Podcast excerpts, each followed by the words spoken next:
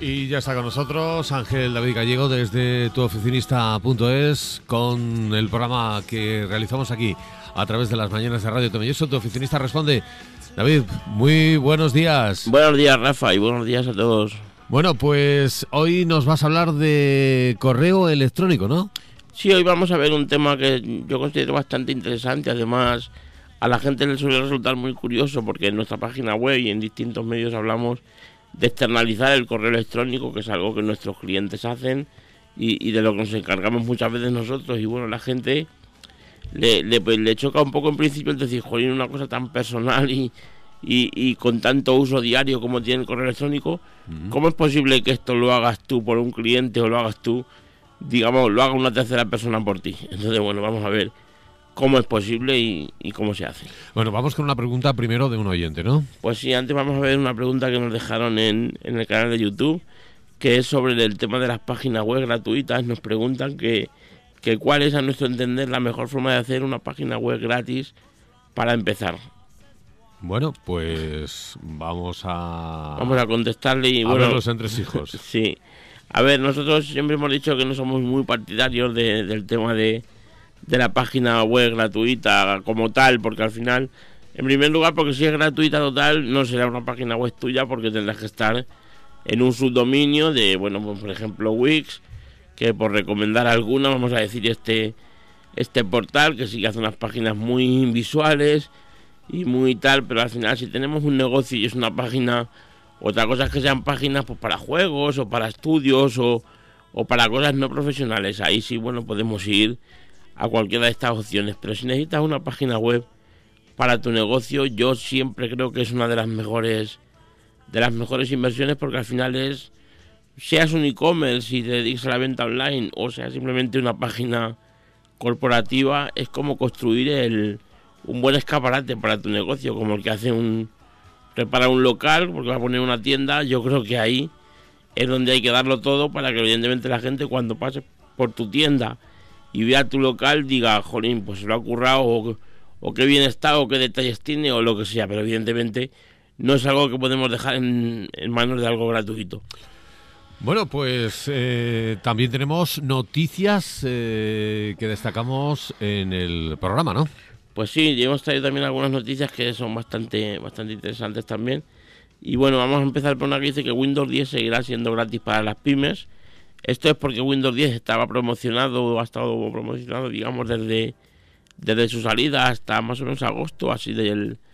del año pasado, pero bueno, al final se ve que los de Windows pues han dicho, han visto que el, que el tema de las pymes es un muy buen nicho y, y han decidido el, el, seguir dándolo gratuito y yo creo que es una buena decisión porque al final el tema del software sí que es verdad que hay tanto software y, y tantas herramientas que podemos utilizar que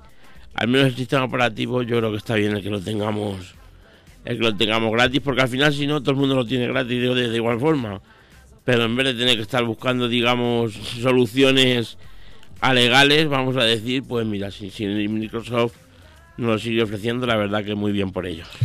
otra noticia interesante que nos atañe aquí a los vecinos de Tomelloso es que el ayuntamiento sigue con esas propuestas tecnológicas importantes y una de ellas es la de la de no, no, pagar y, o, reducir bastante el impuesto de circulación para esos coches. Pues sí, esta la hemos querido traer, no tiene mucho que ver igual con el, con el tema principal del programa, pero sí que también es algo que habla de tecnología y de cómo el ayuntamiento va avanzando y Tomelloso en sí va avanzando. Y dice eso, que el ayuntamiento reducirá en un 75% el el impuesto municipal a coches eléctricos, con lo cual, además también la, noticia un poco más extensa habla de que, de que para los propios vehículos del ayuntamiento poco a poco irán haciendo el, el cambio a este tipo de vehículos, a este tipo de vehículos, y la verdad que nos parece muy interesante porque todo lo que sea ser un poquito más ecológicos siempre, siempre bueno. Bueno, y una de las eh, aplicaciones más interesantes y más populares de la cocina, que se llama Que Cocina Hoy, se convierte además en una red social. Pues sí, Hatcook, que yo particularmente no la conocía, pero por lo visto es una aplicación con mucha con mucha historia detrás, ha, eh, ha virado, digamos, la estrategia empresarial hasta ser ahora una red social que, bueno, se va a dedicar precisamente a eso, a, a ver qué cocinó hoy cuando, pues, es una pregunta muy típica, hay una entidad de negocio Algunas veces hemos hablado de ideas de negocio y para que veamos que es algo súper sencillo. Es un problema que tiene muchísima gente, muchísimos días en, la vida. Bueno, pues esto es una especie de red social que, lo que permite es, darnos ideas, compartirnos recetas y demás. Y la verdad que es una buena iniciativa y es una empresa que lleva mucho tiempo y que, que merece la pena echarle un vistazo, claro que sí. Y hablamos ahora de Chrome. Pues sí, los Chromebooks van a tener a partir de ahora la posibilidad de todos, en todos esos ordenadores, recordemos que un Chromebook es como un como una especie de portátil, pero que solo, solo funciona a temas de internet. Tiene el sistema operativo Chrome OS, entonces a partir de, como decíamos, de todos los portátiles que se hagan desde 2017, tendrán la posibilidad de trabajar con aplicaciones de Android, con lo cual, además de que los Chromebook tienen una tienda de aplicaciones propias de, de Chrome OS, ahora también serán compatibles las, las aplicaciones de, de Google Play, de la tienda de, de Android, con lo cual le da una cantidad de posibilidades que la verdad que está muy muy bien y bueno, ya hablan por ahí de hacer competencia a, los a los principales, digamos, a Windows que es el principal o a MacOS y demás. Y terminamos hablando de las noticias eh, del running, algo que llevamos hablando ya mucho tiempo y que parece que ya se va a eliminar definitivamente. Pues sí, parece ser que al menos en la Unión Europea el, el próximo 15 de junio podrá ser el podría ser el fin de, de estas tarifas un poco, digamos, de, itinerancia cuando sales a otros países dentro de la Unión Europea, porque en realidad la verdad que no tiene mucho sentido. Al final cuando, cuando tú te vas a, países que están tan unidos en todo, en un montón de cosas mediante la Unión Europea, eh, no es normal que tengas que pagar una barbaridad por, por tener unos datos o por tener un poder hacer unas llamadas telefónicas. Entonces, bueno, ya ha salido el primer acuerdo para que más o menos desde esa fecha se, se elimine. Bueno, pues eh, dejamos las noticias y vamos con el tema del día, la externalización del email. Vamos a ver cómo eso es posible, David. Pues sí, vamos a verlo. Esto posiblemente hay que preguntarnos un poco el algo que parece muy complicado porque es verdad que parece muy personal sobre todo, pero bueno, muy personal siempre hablamos de, de, mails de, de empresas. Entonces, si nos fijamos al final, la mayoría de los correos electrónicos que recibimos son de lo mismo. Siempre hay, digamos, temas que, que se repiten mucho, que, te mandan muchos correos al cabo del día que dices, Jolín, este es de lo mismo, este es de lo mismo. Yo más o menos he hecho algunas, algunas, los he categorizado, digamos, pues más o menos puede ser pidiendo presupuestos o puede ser preguntando por un plazo de entrega en caso de que sea una tienda física o una tienda que se dedique a un almacén, decir, oye, ¿cuánto, ¿cuánto falta para que me traigas tal o cual pieza o lo que sea que al final no depende de ti porque tú seguramente le tendrás un fabricante que te lo está sirviendo o enviándote una factura o enviándote un currículum que por desgracia últimamente hay muchos también de este tipo o reclamando algún pago. Entonces yo creo que, bueno, hay muchos más, pero yo creo que sobre esto se puede hacer, digamos, una especie de plantillas, no, no, no es una plantilla como tal, sino simplemente estandarizar una respuesta para que cuando alguien nos nos pregunte sobre algo determinado, siempre contestemos igual. Supongo que más o menos con eso, con eso se entiende. Bueno, eh, a ver, cuéntanos, porque en principio no parece algo tan fácil, ¿no? Sí, bueno, fácil igual no es, pero me refiero, por ejemplo, imagina que un proveedor te, te, manda un correo y te dice, oye, fulanito, David, eh, la factura esta que te mandé y tal, ¿cuándo, ¿cuándo sale? y tú un día le dices, ay, no te preocupes, mira, la estamos revisando, en cuanto sepa algo te llamo. A los dos meses, a los tres meses te, te, van a mandar otro correo por el mismo proveedor, a lo mejor por otra factura pendiente distinta. Oye, la factura te dice, no, no, perdóname que la está revisando,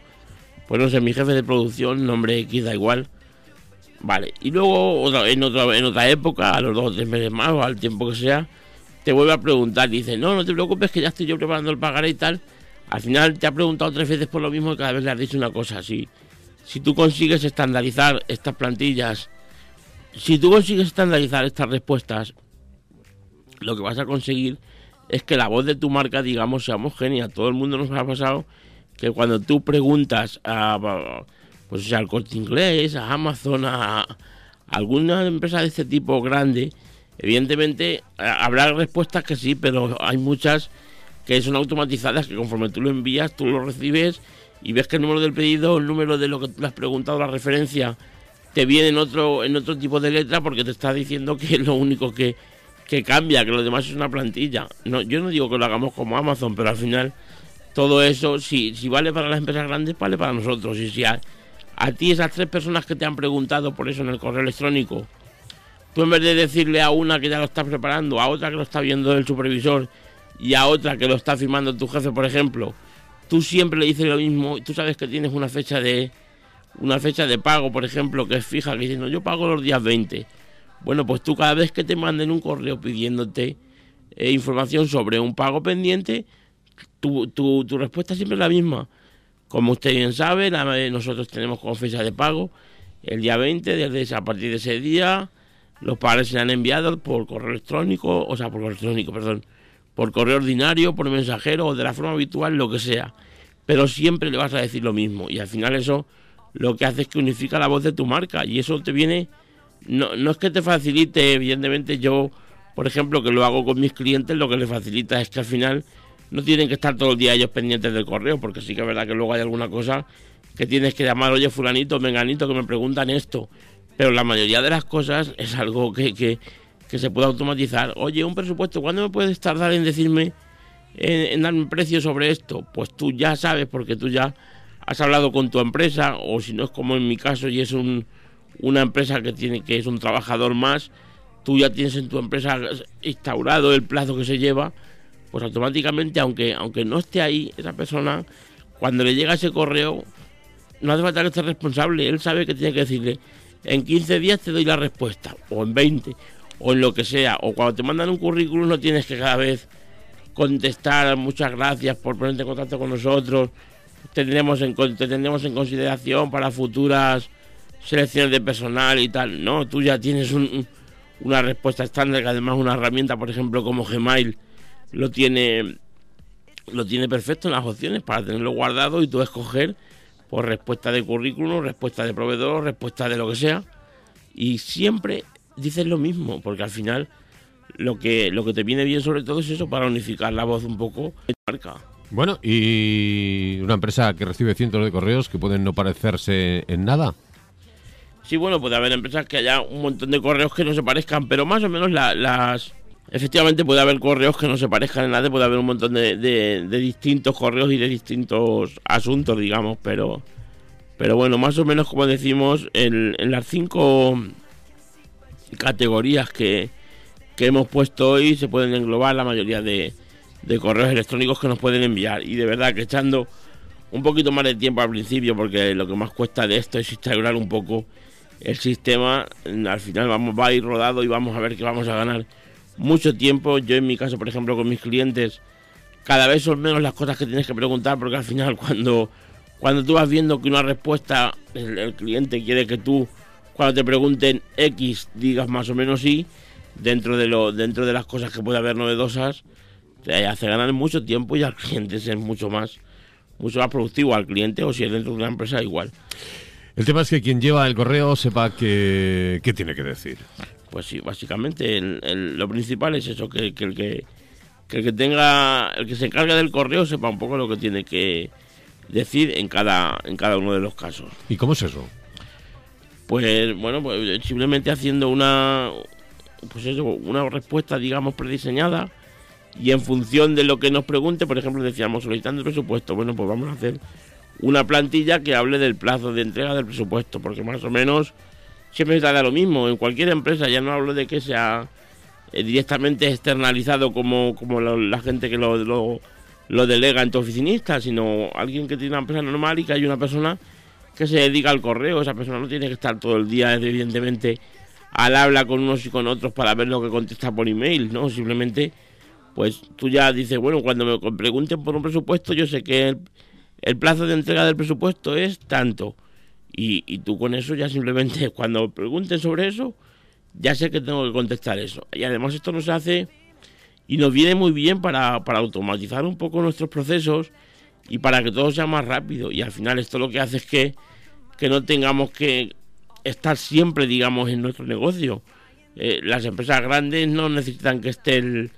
el jefe, digamos, ahí. Entonces, ¿eso por qué? Es porque tienen una serie de procesos y sistemas que van automatizados y al final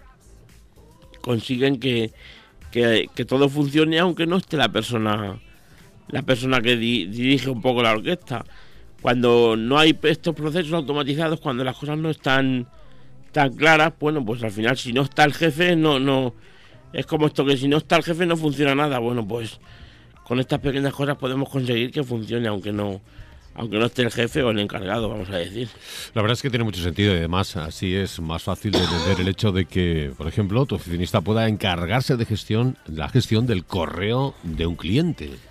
Pues sí, la verdad que es bastante, bastante más sencillo y tanto si lo, tanto si lo hacen a través de, de alguien externo, como en este caso tu oficinista, como si es porque hay una persona que se encarga y que no queremos estar dependiendo de que nos digan cada vez lo que lo que tenemos que contestar, vamos a ver, vamos a pararnos a pensar qué tipo de correos recibimos y vamos un poco a intentar hacer una respuesta que sirva para cada uno de ellos y que podamos enviar siempre cambiando pues eso alguna fecha, algún importe o algún proveedor, algún algo muy muy pequeño y vamos a ver que vamos a ganar muchísimo tiempo y sobre todo mucha mucha independencia de no tener que estar siempre dependiendo de, de la persona que se encarga de cada proceso. Pues muy interesante, sin duda. Seguro que más de uno lo, lo, implementa. Pues esperemos que sí. Ojalá que podamos haber ayudado a alguien. Y vamos con la frase del día, David. Bueno, pues la frase de hoy dice que no tiene sentido contratar a personas inteligentes para decirles lo que tienen que hacer. Es una frase del gran Steve Jobs y la verdad que tiene mucho sentido y es algo que no siempre hacemos bien porque muchas veces buscamos a alguien que, que sepa muy bien hacer esto, muy bien hacer tal y, luego para a lo mejor tener que tener, no, mejor dicho, querer tú decirle que haga todo que sea un clon de ti. Y para que sea un clon de ti, puedes buscar a cualquiera, digamos, sin, sin menospreciar, porque si al final le vas a decir todo lo que tiene que hacer, no tiene sentido buscar a una persona que esté capacitada. Bueno, pues sí, el correo electrónico ha sido nuestro nuestro bueno, eh, tema del día en el programa de Tu Oficinista Responde. El próximo, la próxima semana volveremos con, con David Gallego y más cosas. Un saludo, buenos días. Buenos días, Rafa, y buenos días a todos.